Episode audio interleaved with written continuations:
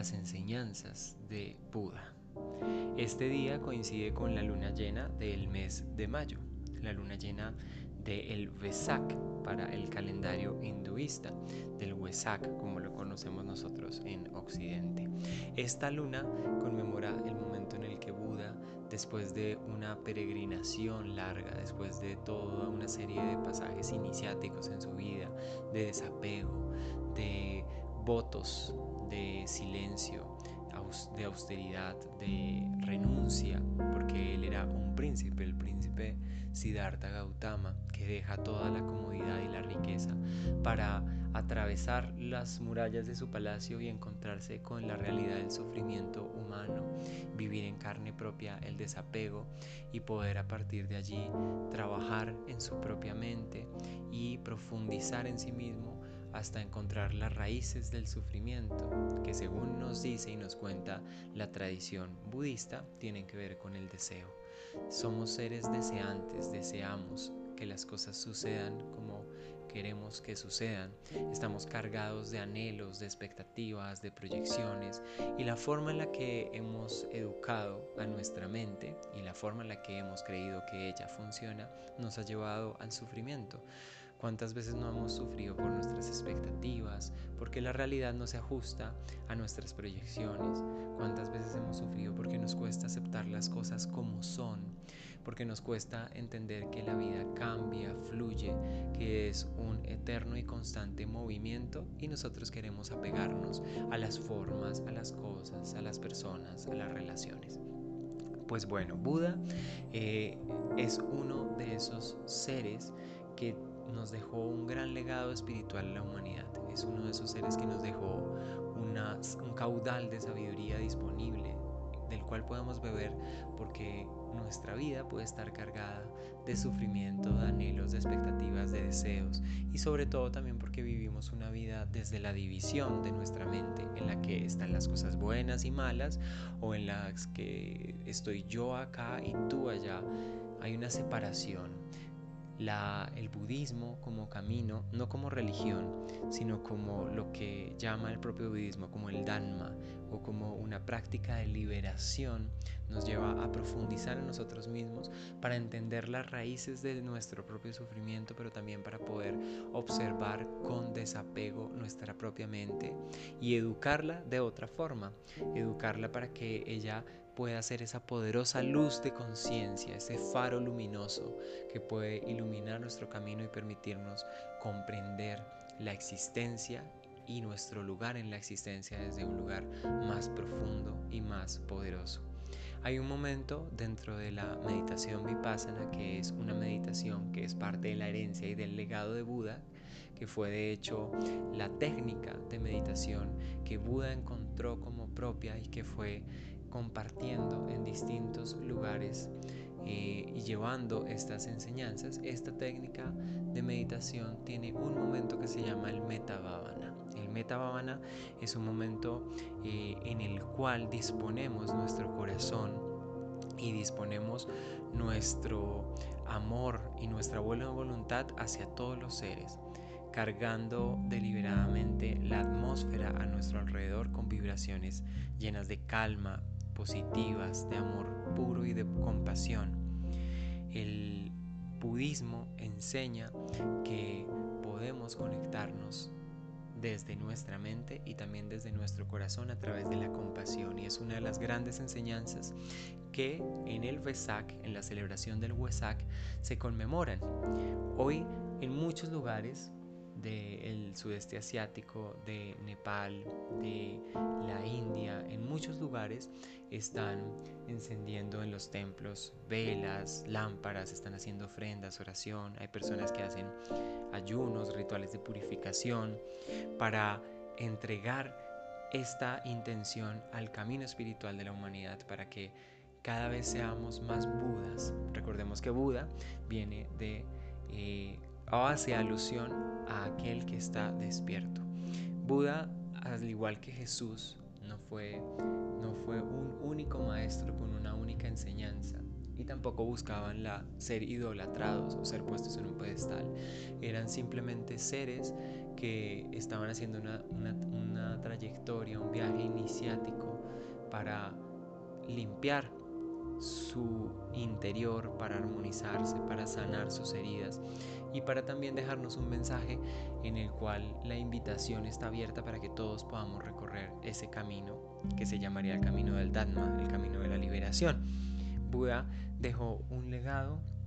que es vigente y que eh, nos llama a iluminarnos a todos y cada uno de nosotros, observando nuestra mente y recordando el poder de conciencia que tiene, el poder de unión, y también a unir mente y corazón.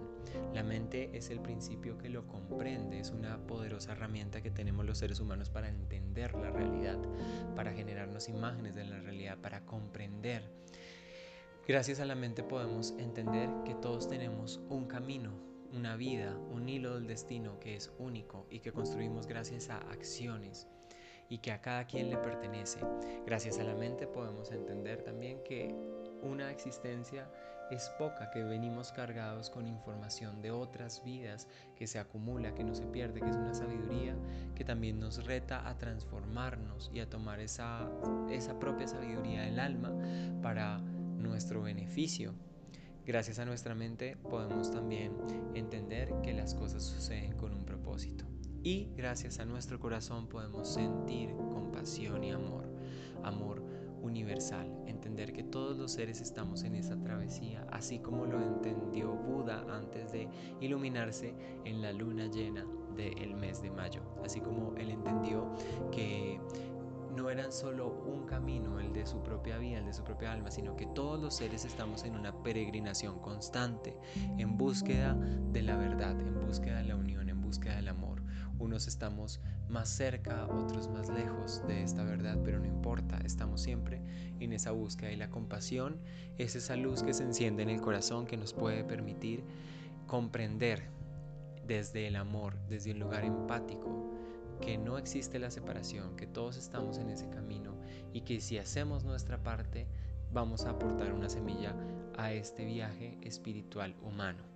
La compasión es ese sentimiento que se despierta cuando podemos perdonar, cuando podemos entender que si herimos es porque estamos heridos, si nos han herido es porque hay otro herido. La compasión es una invitación a vibrar desde un amor muy consciente y es uno de tantos de esas enseñanzas y legados que nos deja Buda que nos dejó este gran maestro.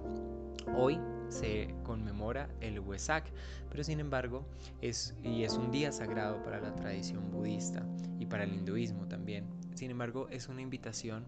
a iluminar con la llama de la conciencia nuestro Buda, ese despierto, ese ser despierto interior, para poder comprender la razón de nuestra existencia más allá del sufrimiento, de los anhelos, para entender que somos parte de una existencia perfecta y para entender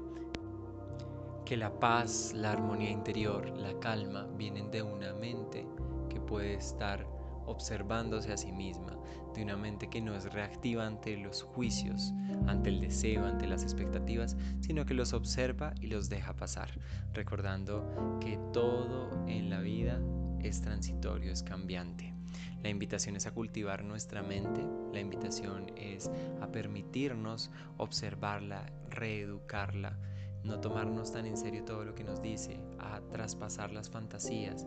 a observarnos a nosotros mismos, a eliminar o intentar por lo menos aquietarla y quitar tantos velos, tantos miedos que ella tiene, tantas proyecciones desde un lugar de amor. Esta es una de las enseñanzas de Buda y hoy aprovecho el día de el Wesak para compartirlas. Aprovecho esta celebración para comentarte que en Instagram, en mi cuenta en Instagram arroba Augusto Gutiérrez P, estoy lanzando un proyecto fotográfico que realicé en colaboración con Casa 8 Espacio de Transformación, que nace de una necesidad personal de plasmar la cotidianidad en la que vivimos en la ciudad, una cotidianidad muchas veces fría, indiferente, de hábitos mecánicos, rutinas aceleradas, que no dan espacio para reflexionar o contemplar para sentir y para dejarnos caer en el, en el presente, dejarnos caer en nuestro momento presente en plenitud. Confío en que esta serie de fotografías nos permitan ver una realidad cruda a la que nos hemos habituado y al tenerla enfrente eh, podamos cuestionarnos y enfocar y dirigir nuestro poder creador hacia nuevas formas, sensibilidades, pudiendo elegir una vida social y personal más rica en amor, en afecto, en cuido, en cariño, en conexión y en sentido. Así que en la cuenta en Instagram arroba Augusto Gutiérrez P pueden encontrar este proyecto fotográfico a partir de hoy y voy a ir subiendo varias fotos. También, por supuesto, si les gusta este podcast y estos episodios pueden compartirlos y también me pueden encontrar en Facebook como Augusto Gutiérrez Casa 8 o si no también en la página www.espaciodetransformación.com que es el proyecto Casa 8 que dirijo. Un gran abrazo y feliz día, cualquiera que sea, feliz Huesaca.